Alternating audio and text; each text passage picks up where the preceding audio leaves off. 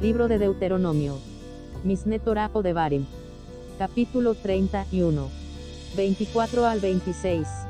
El testimonio de la Torah. Es consigo misma al igual que Elohim.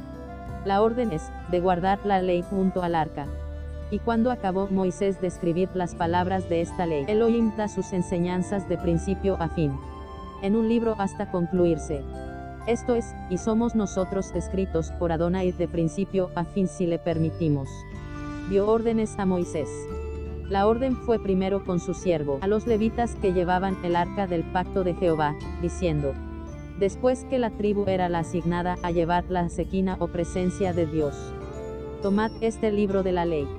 El rollo de la ley, son los mandamientos de Dios y del corazón de Jehová, y ponedlo al lado del arca del pacto de Jehová vuestro Dios.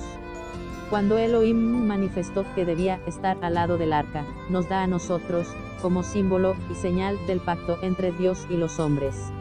Esta Torah es para todo Israel, y nos muestra nuestro pecado y la necesidad, y al cumplirla podemos hacer prosperar nuestro camino, y esté allí por testigo contra ti. La ley o Torah, la cual es espíritu o ruach desde Adonai, es testigo contra nosotros día a día de nuestro pecado y dificultad de cumplir la ley. Mas Elohim conoce nuestra rebelión, y sabe que solo en temor, temblor podemos ser su pueblo. Así como ejemplo por la ayuda Ruach Hakodes a todas las naciones, sin importar las circunstancias, promesa dada en el último tiempo, por medio de la escritura profética de Joel. Joel o Joel, significa Dios es tu Señor o Elohim, es tu Adón que es lo mismo.